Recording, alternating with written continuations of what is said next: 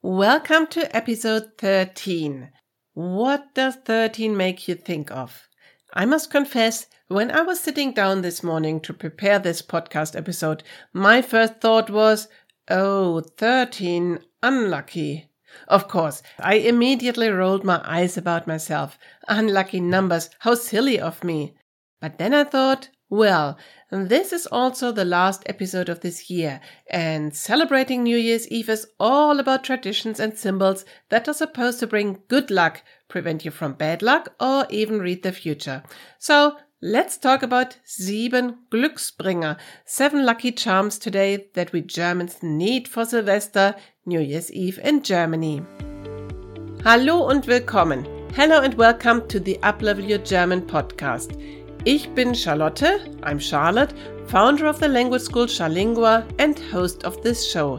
My mission is to make your language learning journey as easy as possible. In this episode, we'll talk about Glücksbringer, lucky charms that are sure to bring you good luck in 2024. You can download an overview, a one page cheat sheet that I've linked in the description, or just go to charlingua.com forward slash 013. On that site, you'll also find an auto graded quiz. Find out how well you know Lucky Charms in Germany. So, grab your coffee and let's chat about something delightful today Glücksbringer. The German word Glück means luck and happiness, but also fortune, blessing and success. So the Glücksbringer is supposed to bring all of them. The traditions around many of the lucky charms go back centuries. Often they are rooted in ancient pagan or early Christian legends. German exchange Glücksbringer with friends and family during January starting from New Year's Day. They come in all shapes and sizes, from pink marzipan piglets and chocolate chimney sweeps to horseshoes, clover, and even ladybugs. Let's dive into this world of luck, shall we? First of all, das Glücksschwein, the good luck pig.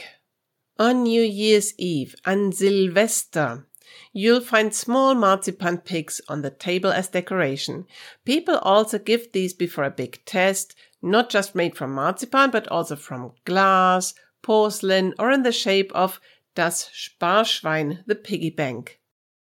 And when you want to say, oh, that was lucky in German, you simply say Glück gehabt, or in a more casual way, Schwein gehabt. Number two, der Fliegenpilz, the toadstool. If you think about it, it is a bit weird that a poisonous mushroom should bring good luck. The origin of this belief may come from the ancient Germanic tribes who used the mushroom for religious and ritual purposes. And if you're a fortunate person, you're a Glückspilz, a lucky mushroom, der Glückspilz. Number three is der Marienkäfer, the ladybug. Marienkäfer eat green flies, and so they help farmers and gardeners. They were sure the Virgin Mary had sent them and named them after her, Marienkäfer. So, at least for farmers and gardeners, they definitely are luck bringers. But the ladybug is also associated with love and romance. It is said that if a ladybug lands on your hand, you will soon meet your true love. The number of spots on the ladybug's back indicates how many children you will have, or how many months you will have to wait until you find your soulmate. Number four, the chimney sweep. Here in southern Germany, we call him der Kaminkehrer, while in northern Germany, you will rather hear der Schornsteinfeger. Der Schornstein is the chimney, while der Kamin can be either a chimney or a fireplace. And the words fegen and kehren both mean to sweep. Again, kehren is what you will hear in southern Germany and fegen in northern Germany. Whoever sees a chimney sweep, or even better touches a chimney sweep, is in for a lot of luck. This belief comes from the Middle Ages when chimney sweeping was an important occupation. During New Year's in Germany, chimney sweeps with their black clothes, a long ladder, and the typical top hat, which is called Der Zylinder in German, is a popular lucky symbol. Number five, der Glückspfennig, or today der Glückszent, the lucky penny. The pfennig, or since 2001 the one euro cent coin, is a symbol of wealth. Finding a lucky penny is in itself lucky. There is an old saying, wer den Pfennig nicht ehrt, ist des Talers nicht wert. Wer den Pfennig nicht ehrt, ist des Talers nicht wert. Which basically says, if you don't honor a pfennig, you're not worth having a taler. Today that would be, if you don't appreciate a cent, you don't deserve having a euro. Carrying a lucky penny around is also said to protect you from lies and other evil in everyday life.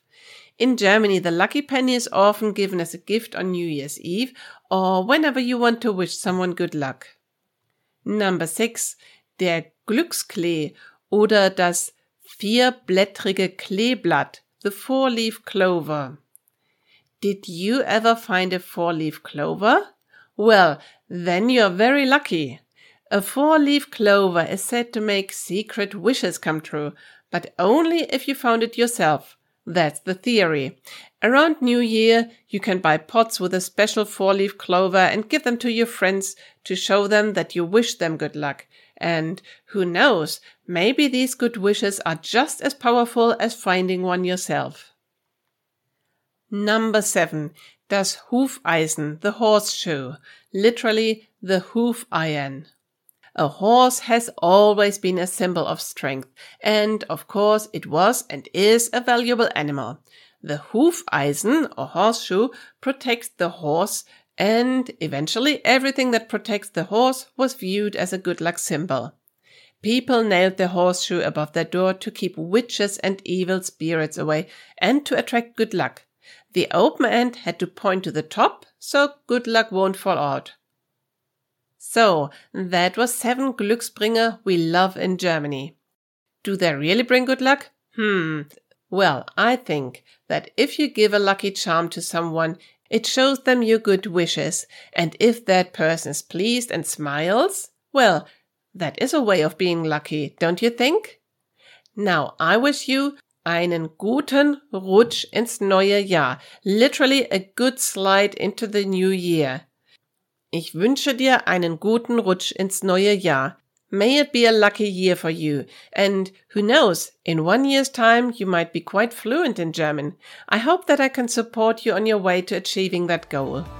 If you'd like to review all the lucky charms, alle Glücksbringer, then go to charlingua.com forward slash 013 or follow the link in the description. Tschüss und bis nächste Woche, bis nächstes Jahr bei Uplevel Your German.